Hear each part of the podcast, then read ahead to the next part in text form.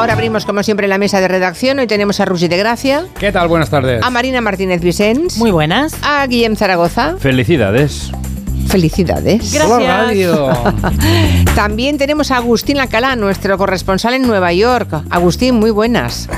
Hola Julia, buenas tardes. Y te digo, estoy en la estación de esquí, eh, nieva en las afueras de Nueva York, no tanto en la ciudad, porque en la ciudad es esa nieve sucia que molesta, que está llena de barro, pero fuera de Nueva York, eh, eh, vamos, en este momento estoy poniéndome los esquí porque nada, en cinco minutitos me escapo y luego vuelvo. O sea que estás nieve ¿En qué, qué espesor? ¿Pero en qué espesor? ¿Medio metro? ¿30 centímetros? No, no, yo creo que en medio, medio, medio metro no llegamos. Yo calculo que unos 25 centímetros vamos a alcanzar al final de la, de la jornada. Sí, Además de esa que pesa, con lo cual hay amenaza de que, claro, de que como todo el tendido eléctrico en un país tan, tan desarrollado como Estados Unidos va por arriba y no por abajo, ya. Eh, se te caiga una rama encima del tendido eléctrico y te pases día a día sin electricidad. Es que eso puede suceder y bueno, ya me ha sucedido a mí alguna vez, claro. Bueno, es que eso de que no quieran Estado en Estados Unidos, ¿verdad? Eso de que lo público, nadie, nadie quiera dar un duro a lo público. Cuando nieva, ni os retiran la nieve,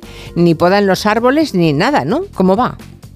No, eh, vamos a ver, limpiártela te la limpia, porque evidentemente pues tienen que hacerlo, pero que no hacen esa transición a colocar los cables de la electricidad por debajo, aquí es imposible, sobre todo cuando vives en los suburbios, eh, todo va por arriba y en cuanto hay una nevada o lluvia y sobre todo amenaza de viento, eh, es muy posible que pueda haber un corte de luz, un corte de electricidad. Bueno, la última vez estuviste una semana sin electricidad. Además, no sé por qué siempre coincide con algún partido del Real Madrid. ¿eh? Ya, ya, ya, ya, ya, eh, me pilla, me pilla bueno, pero al menos, esa amenaza. Pero al menos la Super Bowl sí la viste, ¿no? Ya nos contarás ahora cómo fue. Aquí estamos para contártelo. Muy bien. Cualquier cosa que quieran contarnos ustedes, 638 442 081.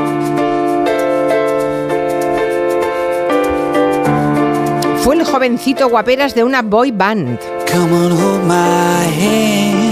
Hoy cumple 50. I wanna contact the living.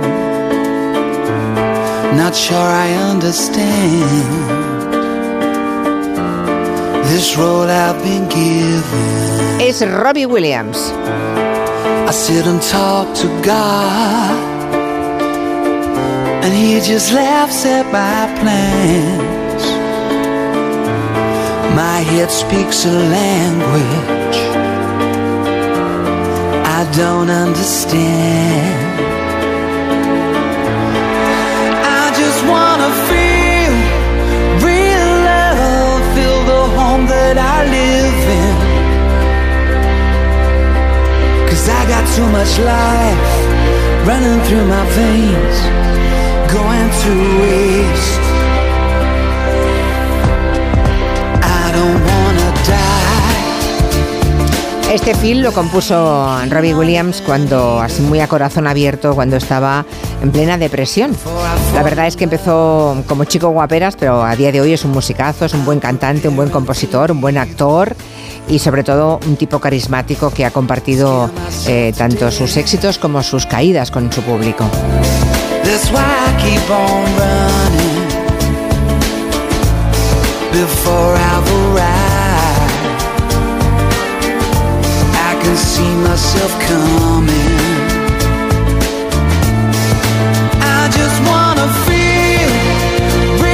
Y ya que hablamos de sentimientos, empezamos ese repaso de lo que sienten, de cómo recuerdan sus experiencias en la radio, los que colaboran en este programa durante cuatro horas, los cinco días de la semana. Empezamos por Ana Vega, la Vizcayen, nuestra, historia, nuestra historiadora de la gastronomía, y Borja Terán, nuestro experto en televisión y pantallas. Para mí la radio siempre huele a café. Es el recuerdo de cuando mi madre lo primero que hacía al levantarse era encender la radio y luego la cafetera en ese orden. Entonces, para mí la radio en general tiene muchos recuerdos, pero sobre todo eh, culinarios. Es curioso recuerdo un programa que se emitía en una emisora de Bilbao cuando yo era pequeña, lo presentaba una señora maravillosa que se llamaba Garbiñe Badiola y, solía compartir recetas, daba trucos de cocina y tal. A mi madre le encantaba y fue uno de los primeros, digamos, profesores que tuve en cocina y lo recuerdo un montón. Como la radio es un punto de encuentro, a mí me gustan mucho los viajes que hacemos por España porque además nos encontramos todos y a veces coincidimos en hoteles.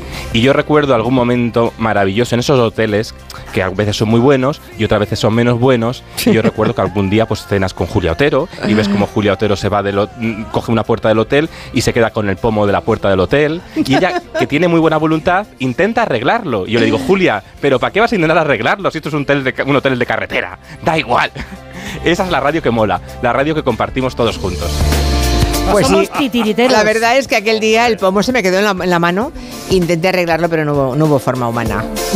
Hay, una mejor, hay una mejor de una vez que nos mandaste una foto del teléfono de la ducha. Sí. Porque no sabías cómo. Bueno, ni yo ni nadie. Bueno, nadie, es verdad. A ver, se te hizo un tutorial. ¿eh? Bueno, sí, un tutorial después de que todos anduvierais media hora viendo cómo se abría el grifo. El cachondeito, el cachondeito fue, superior, claro. Yo de pronto es que yo tan fui muy, muy confiada, me metí en la ducha sin haber probado antes cómo era aquello, cómo se abría aquel grifo. Era complicado, ¿eh? Agustín. Era muy complicado. ¿Qué decías? ¿Te metiste desnuda en la ducha sin saber cómo se hace eso? no, vestida, con frac. Bueno, es que uno espera que un grifo sea una cosa que tienes que darle a una palanquita, a un botón o a una rueda. Claro. Uno no espera que tengas que hacer un manual de física cuántica para ponerlo en marcha. Pero a mí nadie me ha preguntado cuál es mi, recuerdo, mi memoria o mi, opinión sobre la, radio. ¿Y bien? Vaya por ¿Y bien? Pues te, escucho con interés. Lo, tengo grabado. Em, probablemente en 1973. Ostras. Oía todos los días eh, los boletines, eh, o sobre todo el programa de Radio Nacional de España, eh, en el que se hacía un resumen internacional. Mm. Y escuché cómo em, había caído el gobierno de Allende y los bombardeos sobre la, sobre la moneda hace 50 años, el pasado, el pasado año. Y yo creo que eso me marcó, me marcó. Y yo creo que me dediqué al periodismo y al periodismo internacional precisamente por eso. Por aquella narración que hicieron del asalto a la moneda, los bombardeos y la muerte de Allende, de Allende eh, que me dejó muy, muy, muy marcado. Yo creo que fue ese el primer recuerdo que tengo de la importancia de la radio para mí personalmente. Interesante, está muy bien, está muy bien. Eh, hablando de cosas de la radio, ¿iba eso?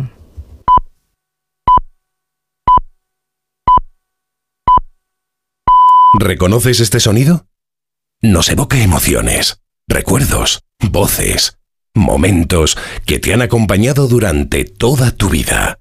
Un sonido que forma parte de ti. El sonido de la radio. Y 100 años después, la radio es más radio que nunca. Está más viva que nunca. Se adapta y transforma con la mirada siempre puesta en el futuro. Y, por supuesto, disponible donde, cómo y cuando quieras. Por eso desde Onda Cero, Europa FM y Melodía FM queremos desear a todas las cadenas, a todos los oyentes y a todos los anunciantes un feliz día de la radio. Llevamos 100 años emocionando y solo es el principio. A3 Media, donde estamos todos.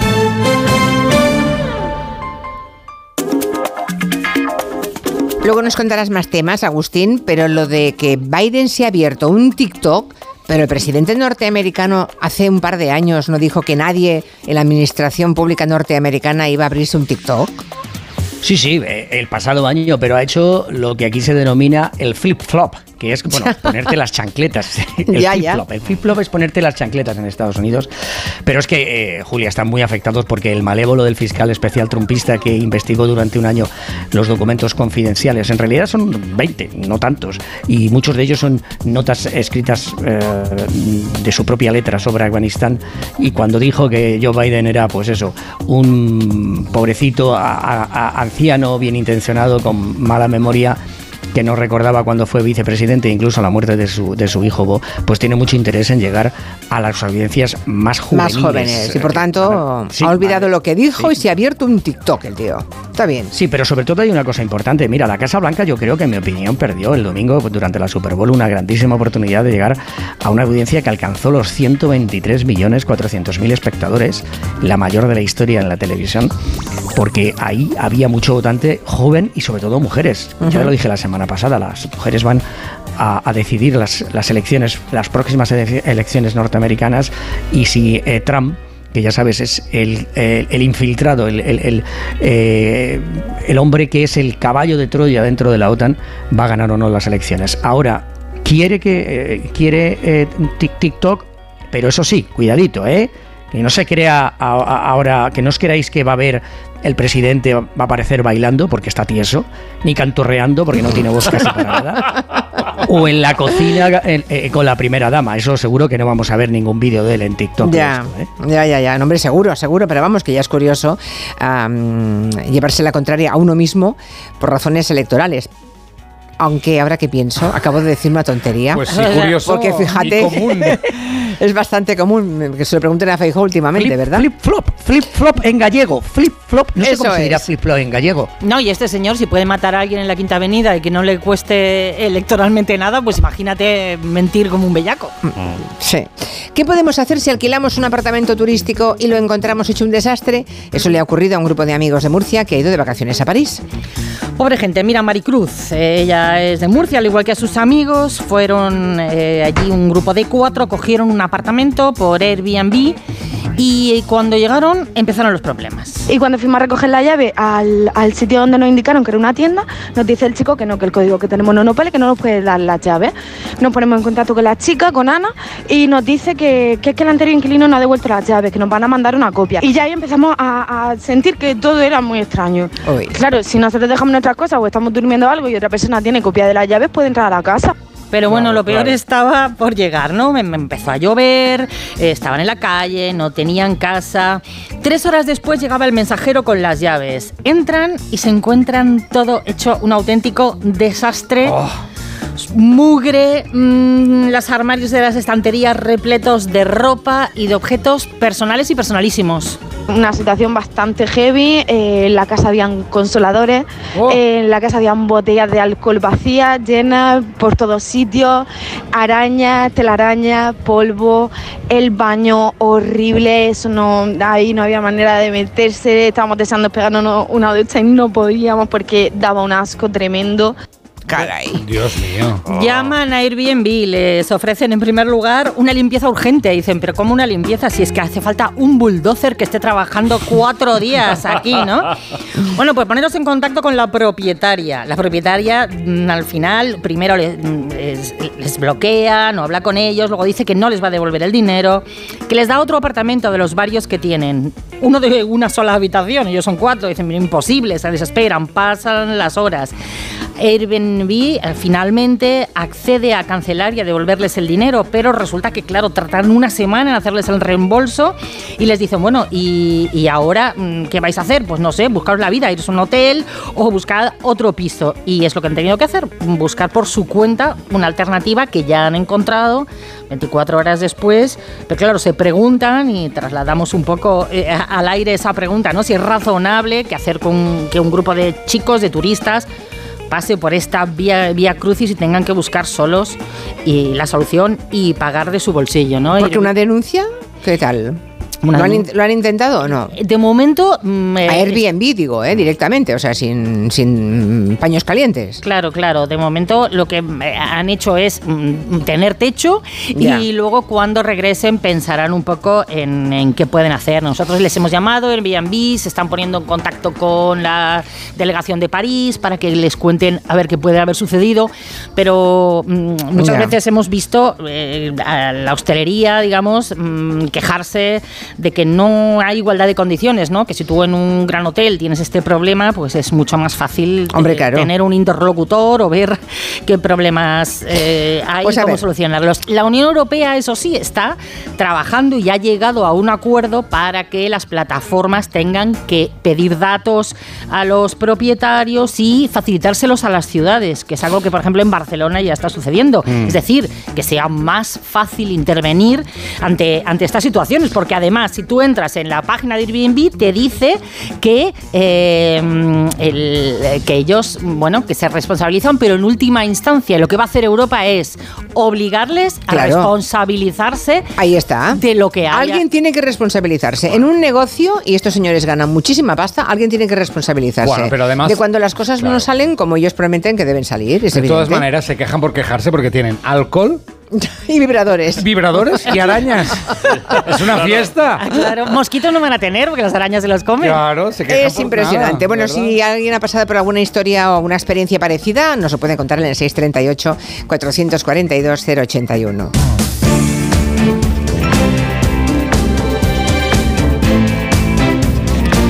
Parece que Nueva York se ha deshecho de su robot policía, el K5. A ver cómo lo cuenta. Nos lo va a contar Roger. Hombre, Tú toma nota, ¿eh? Agustín, a ver cómo lo cuenta. Periodismo, periodismo. de investigación, sí. El alcalde de Nueva York promocionó ese dispositivo, ese robot policía K5. Dijo que era una manera estupenda de ahorrar dinero, costaba menos que el salario mínimo de un poli pero resulta que cinco meses después lo han retirado y ahora lo tienen al pobre K5 escondido en un armario. Pobrecito, y, no es que K5 se escaqueara del curro ni que se hartara de donuts eh, estando de servicio, pero es que, atención, una de las cosas que no podía hacer el robot policía era detener a nadie. Porque entre otras cosas, no tiene piernas. Oh. No puede subir escaleras. Hombre, pero entonces menudo policía. Es una pequeña dificultad que igual no contemplaron. ¿Y entonces qué pasó? El robot policía K5 se presentó como un robot de vigilancia que iba a patrullar, a patrullando la estación de metro de Times Square. Atención porque K5 mide la friolera de un metro setenta. ¿Y no eh, tiene piernas como unos 70? No. Caray. Pesa 90 kilos, por lo que no pasaba desapercibido para la gente. Algunos problemas. No tenía piernecitas, su velocidad máxima era de 5 kilómetros hora y los ladrones van un poquito más rápido ¿eh? cuando roban. Y atención, la batería del K5 dura dos horas y media, que no está mal, pero Después tiene que cargarse 30 minutos, que es cuando en el metro de Times Square se oía a todos los ladrones gritar. ¡Robas cartera! ¡Que no hay pasta para comer! ¡Que está cargando! ¡Vamos! ¡Vamos! ¡Cachondeo! Bueno, y una, una última cosilla. El robot era tan gordote y molón, porque es, es, muy guapo, es así blanco, grande, con una cabeza, con unos ojos así rasgados, que los turistas se paraban a hacerse fotos con el robot policía y no dejaban ver. Ya, no ya, puedo ver a los malos. Total, que después de cinco meses el New York Times ha valorado el robot eh, literalmente como un cubo de basura sobre ruedas. Despiadados en el New York Times. Y ahora el. Eh, no, no, lo han dicho así en el New York Times. Y ahora el pobre K5, Agustín. En el, fondo, en el fondo, más que detener, lo que él era, intentaba y era una de las ideas originales, es facilitar a los turistas, a los neoyorquinos, cuando les piden a los policías información, pues este señor tan amable, este señor, vamos, este robot tan amable, pues te contestaba, te decía, pero todos sabíamos que tenía un hándicap, no podía correr detrás de No podía correr. Que se saltan, las, que se saltan las puertas para entrar gratuitamente, que hay muchos, por cierto. Y había otro hándicap que es que valía menos que un trabajador, eh, que un policía, pero tenían que contratar a un policía para estar con él. Claro, a su Imagínate, eran dos sueldos. Muy bien, Nueva York, muy bien. Bueno, ahora K5 está en un armario de la estación de metro de Times Square y si te acercas allí, parece que dice, yo he visto cosas que no creeríais. he visto atacar naves más allá de Orión. He visto no sé qué mierdas más allá de Tannhauser. Y todos esos momentos se perderán como lágrimas en la lluvia. Ya. Pero si te acercas más. ¿A dónde? Al, armario, donde está el K5, que está al lado de los baños. Sí. Se oye como K5 dice. Hay dos tipos de hombres que se lavan las manos antes de mear y los que se las lavan después. Yo me las lavo antes. Hay que reverenciarla. La manguerita de la alegría. Tú deberías hacer lo mismo. Estaba a punto de ponerme tierna pensando en el pobre K5 y me pones la voz de torrente, vamos. Venga, patrullando el metro, K5. ¿Y cuántos tenían? Tenían más de uno, supongo, ¿no, Agustín? Tenían unos cuantos. un prototipo, era un prototipo, era, una prueba y no la ha superado. Ya. Ya te llamaremos, K5. bueno, lo próximo será que nos cuente la Super Bowl Agustín. Dos minutos. En Onda Cero, Julia en la Onda. Con Julia Otero.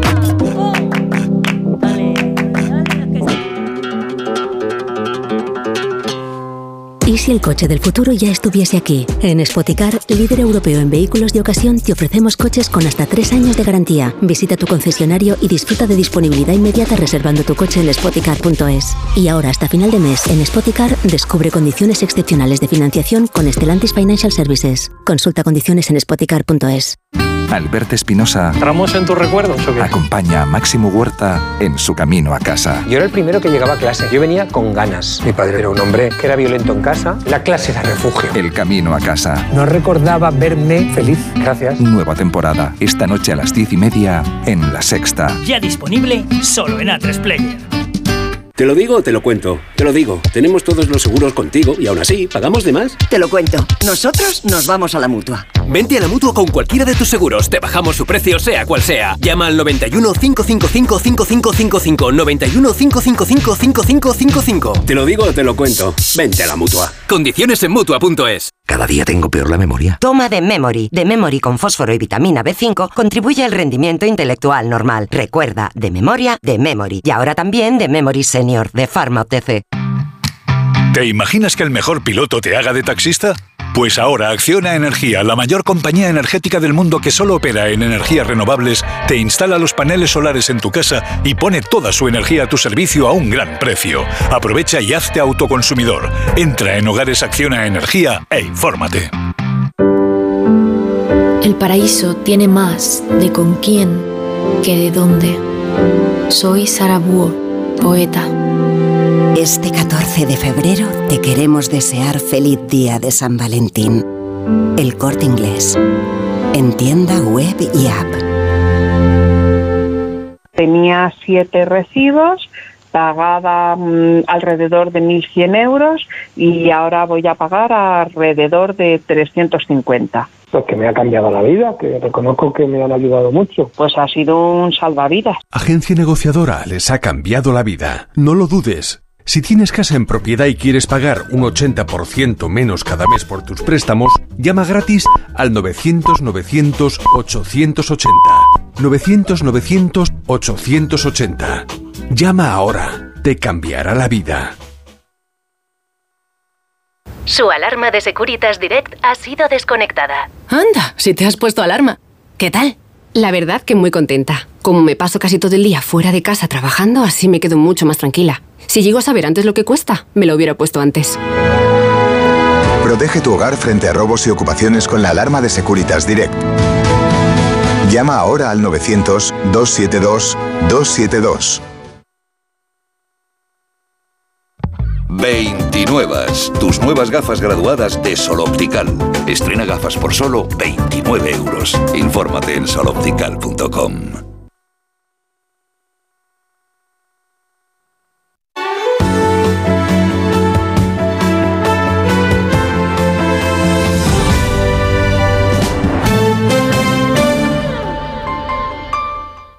de tu salón, de tu habitación, de la sala de estar? Dale un aire nuevo a tu hogar y disfruta del remate final de rebajas de muebles a dama, con la calidad de siempre, transporte y montaje gratuitos. Entra en mueblesadama.com o ven a la calle General Ricardo 190 y no te pierdas sus ofertas increíbles. Descubre la belleza de las islas griegas o el norte de Europa con MSC Cruceros. Ocho días con todo incluido y vuelos desde Madrid. O visita el Mediterráneo con bus gratis si embarcas en Barcelona o Valencia a partir de 773 euros por persona. Reserva en msccruceros.es o en tu agencia de viajes. MSC Cruceros, un viaje hacia la belleza. Los Fernández, que son muy amables, celebran 122 años de fabricación, las mejores alfombras y tapices. Desde octubre, venta especial con superprecios. Paseo del General Martínez Campos 29 y 91 308 5000. Los Fernández son muy amables. ¿Este año te has propuesto recuperar el pelo perdido? Ven a Insparia, el grupo capilar cofundado por Cristiano Ronaldo, experto en trasplantes capilares que ha cambiado la vida de más de 60.000 pacientes. En un solo día podrás recuperar tu pelo para siempre y con resultados muy naturales. Pide tu cita gratuita en el 900-696-020 o en insparia.es. Es que me encanta, es silencioso, me lleva a todas partes sin restricciones y a la larga sale mejor. Esto no lo pillo. ¿Me hablas de tu chico o de tu coche? Lo eléctrico tiene su punto. Y además, el de carga está incluido. Descubre la gama eléctrica Citroën con entrega inmediata desde 22.900 euros. Citroën. Condiciones en citroen.es. Grupo Amarauto, Avenida Valdelaparra 37, Alcobendas, Madrid. Cuando pienses en muebles nuevos para tu cocina, piensa en Kixen. Kixen es una empresa del grupo Duchamanía, con la misma profesionalidad y compromiso. Los muebles perfectos para tu cocina por encargo, a la medida de tus necesidades. Infórmate en el 91 762 98 76 en kixen.es o en el Paseo del Molino 6. Y recuerda que Kixen es K-I-X-E-N.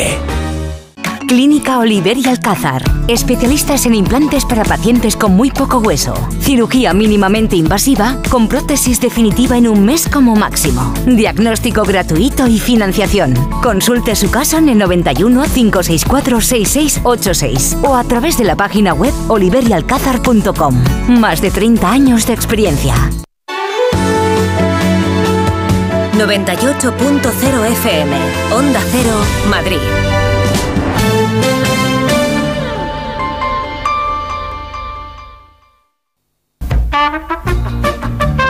En Onda Cero, Julia en la Onda, con Julia Otero. Yo recuerdo hace unos 50, 51 años en un pueblecito de Huelva donde vivía mi abuela, que no existía la televisión, estar escuchando con ella eh, las novelas que daban antes en la radio, una novela que se llamaba Lucecita. Y tengo un recuerdo muy bonito de, de esa época. Para mí la radio es muy emotiva porque la siento ligada a la figura de mi padre.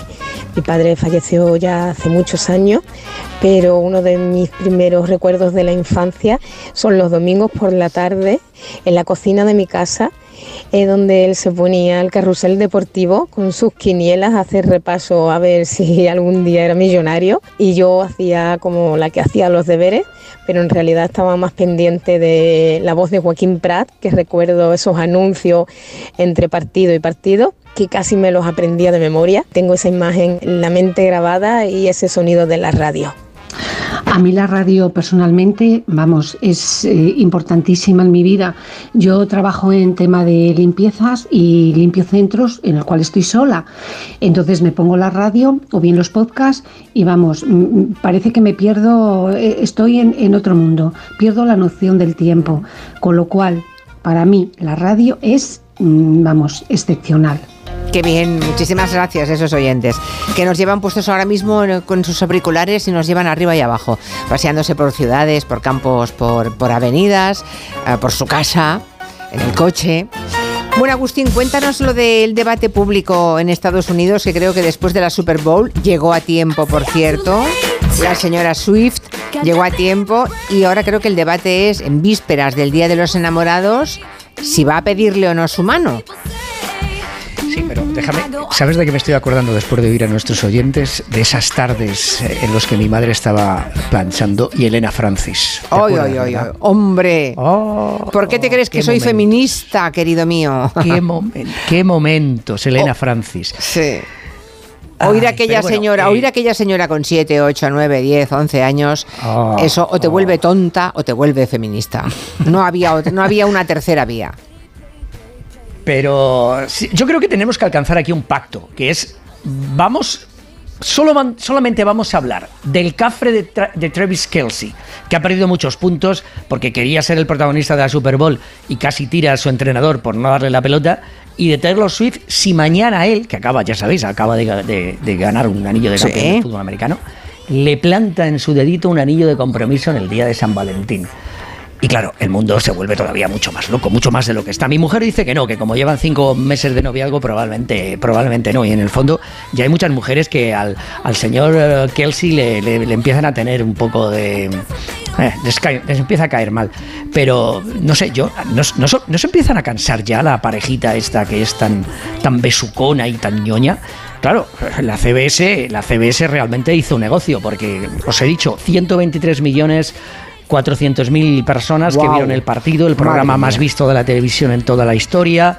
eh, ha, superado a grandes eh, momentos como por ejemplo el final eh, de la serie MASH que mm, todo el mundo yo creo que recuerda ¿Ah, como sí? uno de esos momentos Oh. críticos de la, de la historia de, de la, de la televisión y mm, yo- eh, también es un ejemplo de lo que aquí en Estados Unidos se, se, eh, conoce como el Celebrity PDA, es decir, el Public Display of Affection, que toda esta gente guapa, famosa y mediática demuestra que se quieren mucho pues eh, dándose besos en público, lo felices que son y las muchas perdices que comen juntos. Hay que reconocer una cosa, Julia. Eh, la señorita Swift, la señorita, porque es todavía señorita. Señorita, a ver, Agustina Alcalá. Acaba de meter hasta el pescuezo, A no ver, sabe todavía por qué. No, no, no, sí que lo sabe, sí, Sí, sí, lo sé, sabe. por, sé, sé- sé por qué, sé por qué. Ya. Eh, Él, es señorito también, Kills. eh, Él es señorito, Shields. claro, él señorito él es- y es, señorita, vale. Entonces te lo El señorito y señorita, Vale, claro, el entonces señorito, sí. el señorito, eh, no sabemos que se ha casado todavía. Pues ya está, los cuando dos se- señoritos. cuando sea, cuando sea, cuando sea, eh, ca- cuando se case le tendremos que llamar el señor Kelsey. Pero en, cua- en cualquier caso, ella, que es una máquina de hacer dinero, eh, no sé si habéis visto, bueno, sí, seguro que habéis visto alguna de las fotografías que apareció en la, en la retransmisión televisiva, llevaba unos pantalones Mm. eh, que se han agotado. Se, han- se agotaron media hora después del Ay, por favor, cuánta Claro. tontería, no ¿Cómo puedo, son, ¿eh? ¿Cómo son los pantalones? Dios mío. Pantalo- pa- pantalones de una marca que se llama Aria, Aria en Sí. inglés Aria, eh, que llevan, eh, que están cortados en la, en la pierna, al, al- inicio de la, de la- de la pierna, Sí. y que llevan incrustados una serie de cristalitos y valen 700 dólares. Y además llevaba un corsé negro que costaba todavía más, 750 dólares. Y una chaqueta roja de los Chiefs, del equipo que ganó, que vale 160. Pero en colgajos... Pero eso Travis, iba así. No, ella. Ah, vale. eh, no, ella. ella, Mola más Ella, al revés. Él iba, A con, ver. el- ru- eh, eh, él iba con su indumentaria deportiva. Claro. ¿Y qué llevaba ella colgado, dices? 10 mil dólares en cosas colgadas. Una, una cadenita, una cadenita y una medallita, una medallita con el número 87 que vale 2.500 dólares. Ujú. Con lo cual, vamos a ver lo que sucede. Vamos a ver lo que sucede si mañana hacen lo que hacen muchos americanos, que es pop the question, es decir, que, que deciden pedir a alguien que se case con ella o, que, o con él. Y además tengo unas estadísticas un poco importantes. Mira, ¿cuántos de vosotros consideráis a vuestro marido o esposa un amigo del alma? Qué pregunta más rara. Yo, por ejemplo. Vale. Sí, amigo, pero ¿Tú mucho más que amigo, ¿no? O amiga. O sea, sí, no, pero no, amigo también es fundamental, claro. Hombre, evidentemente. Pero vamos a ver, si tú, por ejemplo, lo consideras una- una- un, un- un soulmate, que se llama aquí un amigo del alma, ay, ahí, ahí- Malo. pues, voy a- te, voy a contar, te voy a contar una cosa, es malo. Ah. Porque los matrimonios que más duran son aquellos en los que, por supuesto, el romance es una parte principal, el sexo también. Pero que te cae mal, igualmente ¿no? Que te cae un importante- poquillo mal. Pero No igualmente son los, los niños, el dinero y sacar adelante la familia. Para los amigos de- de- del alma, mm, la verdad es que comparándose con los otros que son un poco más realistas, que dicen que el, el matrimonio es un paso inicial, pero que lo importante es la familia, crecer juntos, con hijos y con la felicidad, que ya sabéis, no hay garantía de ello, se, divorcian el doble, los amigos del alma se divorcian el doble de los que ponen a la familia como parte integral del matrimonio. Bueno, a ver qué nos contarás la semana que viene. Bueno, nos enteraremos antes si le ha pedido o no matrimonio. Mm, veremos Uy, que- claro, María, si- si es el debate nacional. al mundo. A ver qué nos cuentan de Airbnb algunos oyentes. Pues a mí me pasó algo parecido cuando en Nueva York aún se podían alquilar apartamentos a través de esa misma plataforma. Eh, unos días antes de llegar a la ciudad, el dueño del apartamento no nos respondía, no hubo forma de ponernos en contacto con él. Esto se lo, se lo comentamos a la plataforma. Nos dijeron que efectivamente eso les podía pasar a veces y nos ofrecieron como solución que ellos nos buscaban otro apartamento eh, que nos abonaban la diferencia de lo que nos había costado. Claro, Total, que al llegar al apartamento aquello era un desastre, eh, parecía el palacete de Salburn eh, después de la fiesta. si entre el CSI allí tiene trabajo para dos o tres semanas. Eh, así que al final, claro, se lo comentamos otra vez a la empresa y bueno, nos acabaron devolviendo el dinero, incluso nos hicieron un- una especie como de bono, mm, de, de un extra para poder gastar en ellos. Claro, lo inconveniente es que te encuentras en Nueva York tirado, teniendo que reservar en un hotel mucho más caro de un día para otro. A mí me pasó en Buenos Aires, alquilé un apartamento y por la noche me di cuenta que las cucarachas subían por las paredes. Y nada, eh, llamé a Airbnb, al dueño, Airbnb se despreocupó completamente. Lo único que hicieron fue devolverme el dinero y nada más, búscate la vida y búscate tu alojamiento. Así que nada, invito a la gente a que no use este tipo de plataformas. Malas experiencias, algunas, sí, sí. algunas- hay gente que las tiene buenas. Aquí hay un oyente que dice que he dicho lo de que te vuelves tonto feminista. Oyendo a Elena Francis, querido mío, no se deje, no olvide usted de dónde veníamos en la conversación. Eso es lo que he dicho. Que cuando uno oía a Elena Francis, o te volvía, o te atontaba para siempre, o te volvías feminista. Oyendo a Elena Agustín lo ha dejado feminista, perdido. Pero esto quién lo ha dicho? ¿Qui- ¿Quién lo ha dicho? Capricornio, Capricornio. No. Un pescuezo, hombre. No, lo dice un oyente que seguramente no estaba atento a lo que estábamos contando. Mañana es San Valentín. Nos ha llegado un estudio que dice que en España más de 4 millones de personas ligan por Internet. 4 millones de personas. Sí, lo dice un estudio de la empresa especializada en medir audiencias digitales, GFK DAM. Según ese informe, más de 4 millones de españoles acceden a webs y apps de citas cada mes. De estos, 1,5 millones de usuarios tiene entre 25 y 44 años, que son los millennials, seguidos por los de la generación Z, que son los de menos de 25 años. David Sánchez es el portavoz de esta empresa y dice que la gente ahora mismo ya tiene el hábito de ligar por Internet. Internet se ha convertido como la mejor versión de nosotros mismos, al final la versión que queremos dar cara al exterior. Tengamos a nuestra disposición pues un mercado objetivo mucho más amplio que si salgo a la calle o que si intento hacer lo propio en un bar o en cualquier sitio. Eso sí, en las apps de ligoteo se cumple un poco ese efecto que conocemos como efecto pitufina. Es decir, hay muchísimos más hombres que mujeres. ¿Ah, sí? 2.800.000 hombres frente a 1,2 millones de mujeres. Esto en. España. Sí, sí, sí, Qué tremendo. curioso. Vaya, vaya desproporción. Un campo eso de... Madre mía. O sea, to- Bueno. tocan a un- unos cuantos maromos cada Sí, señora. Muy vale. pocas hembras Vale, vale. y mucho macho, mucho macho. Bueno, ojo a esta tendencia que nos cuenta David. La generación Z no liga a través de las apps de citas. Ligan por las redes sociales, es decir, te agregan y te hablan. La generación Z no es especialmente afín a utilizar plataformas de dating, sino que liga, por supuesto, y utilizan este tipo de mecanismo online a través de eh, las redes sociales. Mucho más natural, ¿no? Más Sí, fácil. Muy de acuerdo con esto. Bueno, Ah. por comunidades, Navarra y Canarias son los que más tiempo eh, pues dedican a ligar por internet. Son unas 6 horas y 13 minutos al mes.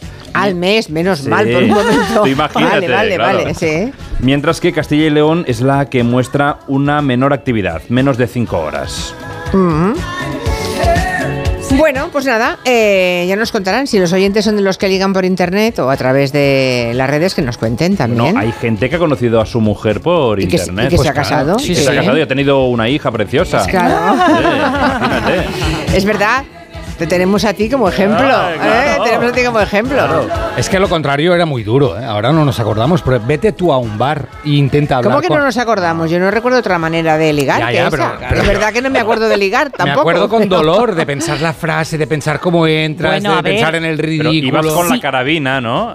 Con la carabina. ¿Pero qué año naciste tú? En Madre de Dios, 1844. pero señor, más mayor. Pero eso, Roger, si intentas ligar con un desconocido o desconocida, pero si lo sacas de tu grupo de amigos, No, hombre, un amigo, claro, una amiga, que es lo más habitual, Claro, pero si acodarse en la barra de una Horrible. discoteca a ver qué pasa, No he podido nunca, nunca, nunca. Horrible. Y no venía nadie a mí, o sea, que un desastre. ¿Ah, no? No. Ay, pobrecito. y si esperaban que fueras tú, jodido, ¿no? Soy el K5 del ligoteo. Después de los Goya, esto les va a dejar perplejos a los oyentes. Ahora que se están preparando los Oscar, nos va a contar Agustín Alcalá que están pidiendo en Estados Unidos para los medios de comunicación, ojo, lectores de labios para poder cotillear lo que dicen entre sí los famosos en esas galas, mientras están sentados o mientras está ocurriendo el espectáculo. Pero esto es terrible, Sí, sí. Agustín. Y, y vosotros que sois mucho de esto de, de acudir a galas, estrenos, esperpentos, presentaciones y premiers, eh, podéis empezar a hacer lo que hacía la emperatriz Sisi, hablar detrás de un abanico. Eh, o lo que hace la mayoría, si os fijáis, la mayoría de los entrenadores o jugadores de fútbol cada vez más están poniendo la manita en la boca para que no les Claro. escuchen lo que dicen, porque a todas estas galas están acudiendo eh, unos expertos que son los lectores de labios, esa gente que tiene una habilidad especial para leer lo que dicen los demás con el movimiento de los labios. Algo que nace, y hay que dejarlo muy claro, Julia, eh, de la necesidad que tienen muchas personas maravillosas que sufren de problemas de sordera y otras discapacidades, gente que no suele ir a fisgonear y que no fisgonea en el mundo para nada y que merece nuestro respeto absoluto. Pero es una profesión que aumenta la de los expertos en leer labios. Ya sea, Pero es por terrible, ejemplo, al no final- quería hablar de ella, pero tengo que volver otra vez a hablar de ella. Taylor Swift. Sí. Taylor Swift, durante la gala de los ah, Golden Globes, Sí, me la acuerdo. pillaron criticando a, a Timothy Chal- Chalamet y a Kyle Jenner y parece que entre ellos ya han dejado de, de- de- de- hablarse. Porque. es que es el eh, colmo, al final ahora, las celebrities no van a salir de su casa. O sea, no, no tienen bastante con fotografiarles en la alfombra cuando llegan, perseguirles por todas partes, robarles fotografías, que además tienen que leer los labios. Madre Sí, de sí. Dios. Y además os voy a decir una cosa. Puede- eh, va a entrar en la política, ¿eh? o ya ha entrado en la política, porque eso es- está claro, porque hasta ahora lo que conocíamos como experto era el experto en el lenguaje corporal, sí. cómo los políticos se mueven, cuántas veces pestañean, dónde ponen sus manos. Pues ahora el nuevo experto es aquel que lee sus labios y que es capaz de descifrar una conversación privada y, claro, hacerlo público. Con lo que sería bueno que todos los políticos hicieran, pues eso, el- si fueran más ISIS, que se compraran un abanico y empezaran a llevarlo a los mítines Bueno, mira, en los, en los premios Goya se repartieron paipais que llevaban con, con el lema Se acabó. Y bien pensado, con ese paipai podían Claro. taparse la boca para hablar Sí, sí, sí. en Valladolid el otro día. No, no. Es una El alternativa. futuro del abanico es para los políticos y para las celebrities, aparte de para, para todas muchas cosas más, claro. Bueno, más cuestiones. Oxfam Intermón lleva días lanzando en las redes un mensaje donde se ve la ilustración de una sandía, ¿no? Y sobre esa sandía caen bombas. Y se lee, hemos tenido que recurrir a esta imagen para que no nos censuren con el hashtag.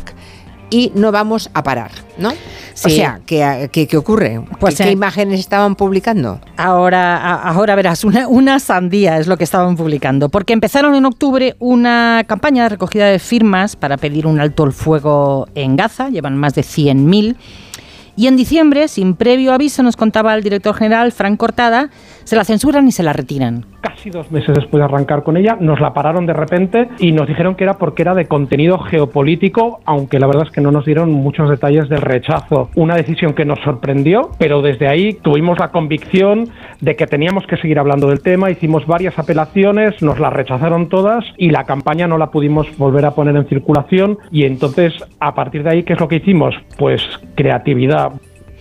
La creatividad es poner una sandía, que es el símbolo de Palestina, desde... Por los colores, ¿no? Claro, porque en el 67 Israel prohibió las banderas y símbolos oficiales y los palestinos dijeron, pues nada, una sandía.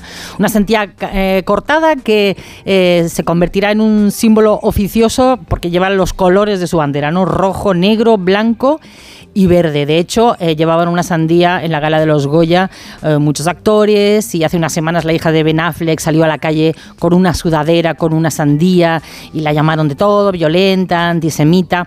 También se agotó la sandía, por cierto.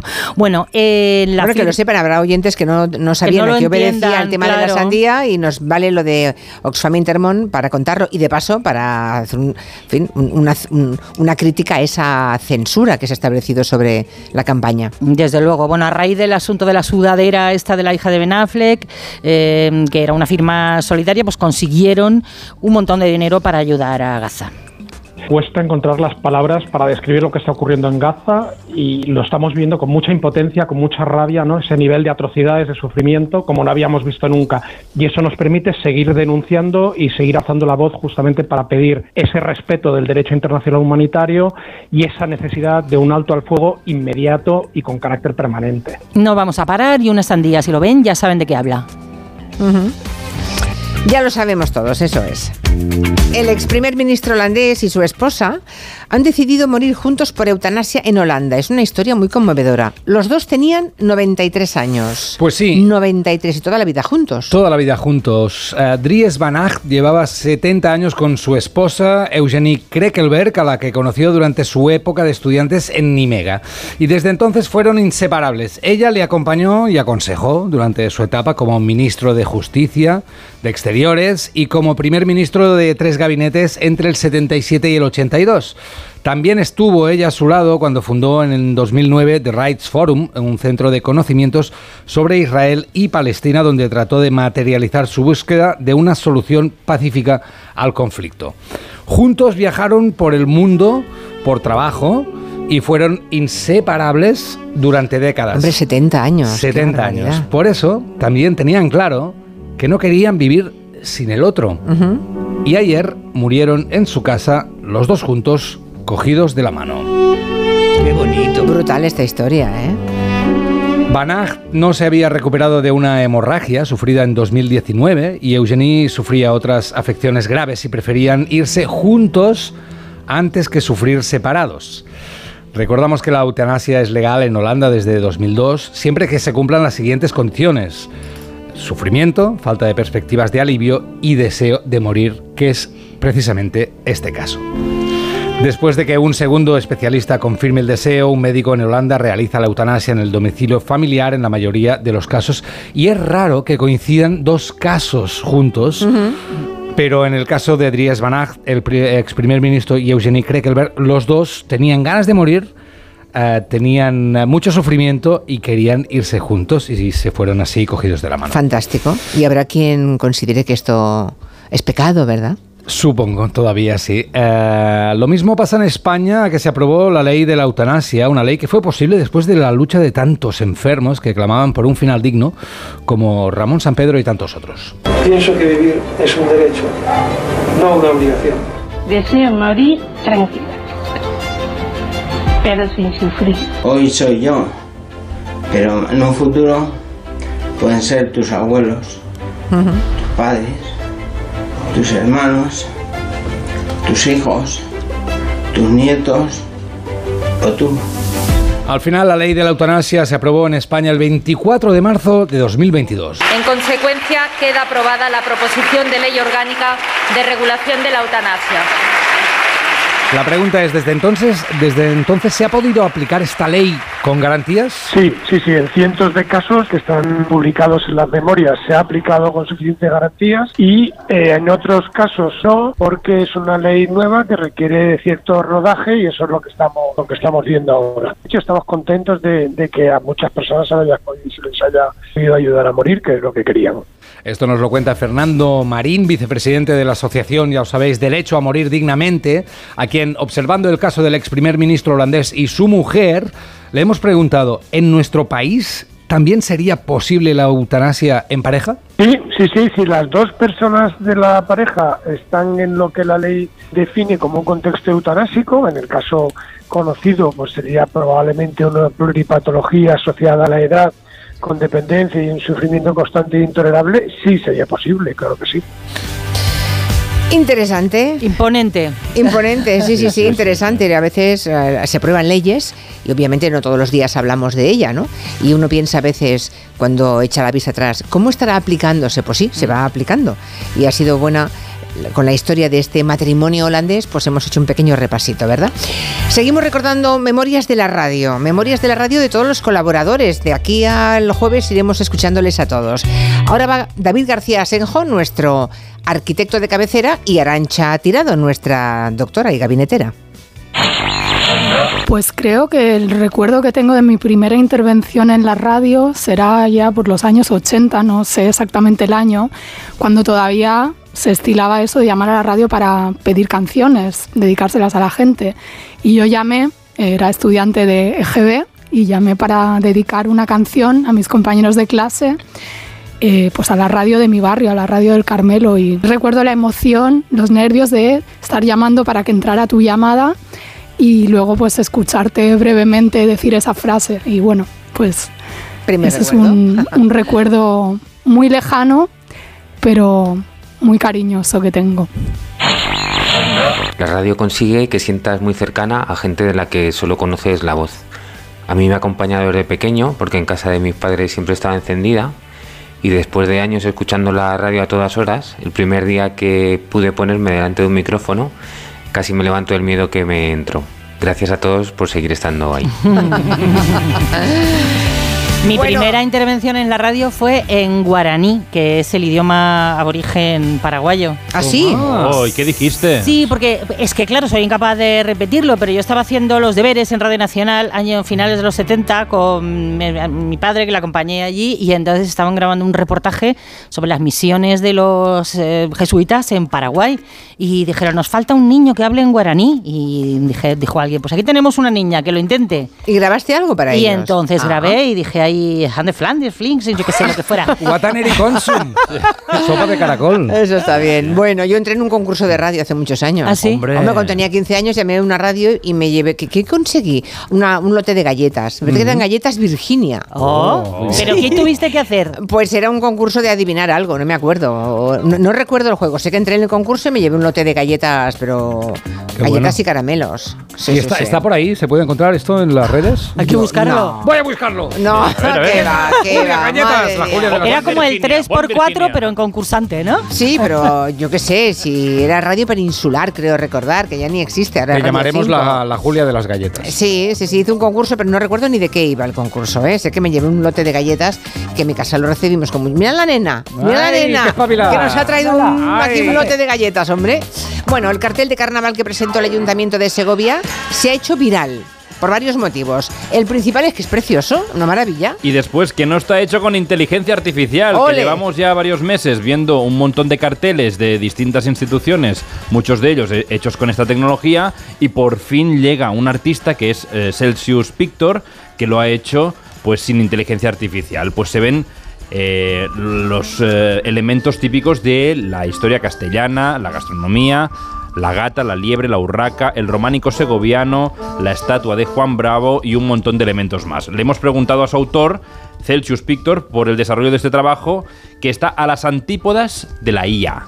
El trabajo de un ilustrador consiste precisamente en investigar y sintetizar un relato y crear con ello cultura visual. Y a la vez esta es la razón principal por la que no se nos puede sustituir por cualquier persona creando imágenes genéricas con inteligencia artificial, porque la IA no es capaz de crear nada propio que no atienda a imágenes que previamente ha recopilado. Por un lado es necesario huir de la IA como nos la están vendiendo porque atenta directamente contra los derechos de los creadores y porque las IAs no hacen piezas únicas, sino que están diseñadas específicamente para generar imágenes en cantidades industriales y reproduciendo modelos o estilos de otros autores que ya existen. Pues nada, os voy a despedir porque tengo... ¿Pero a la- para siempre? No, Ah. hasta mañana. Ah, si bueno, cuando vale. suenen las señales horarias, los pitos tenemos que escucharlos limpios, Sí. pues tengo un mensaje que dar en nombre de Onda Ah, vale. Cero a todos los oyentes. ¿A qué, hora. ¿A qué hora entran? A, a- a las cuatro en punto. Ah, vale, no lo sabía. vale. Sí, la, sabía, esa es la sí. hora en punto. Agustín Alcalá hasta la semana que viene. Ya nos contarás lo Hasta de la semana que viene. Chao. Adiós, Taylor Swift. Swifty, Swifty, que eres una Swift. Swifty, no, cada día más, ¿eh? cada día me cae mejor esa chica, cada día me parece más interesante. Lo que no sé es cómo me cae él porque no lo conozco, no lo he escuchado hablar. El señorito. El señorito. El señorito. ¡Ay, Sí. señorita! Bueno, que les digo una cosa, les cuento una cosa enseguida.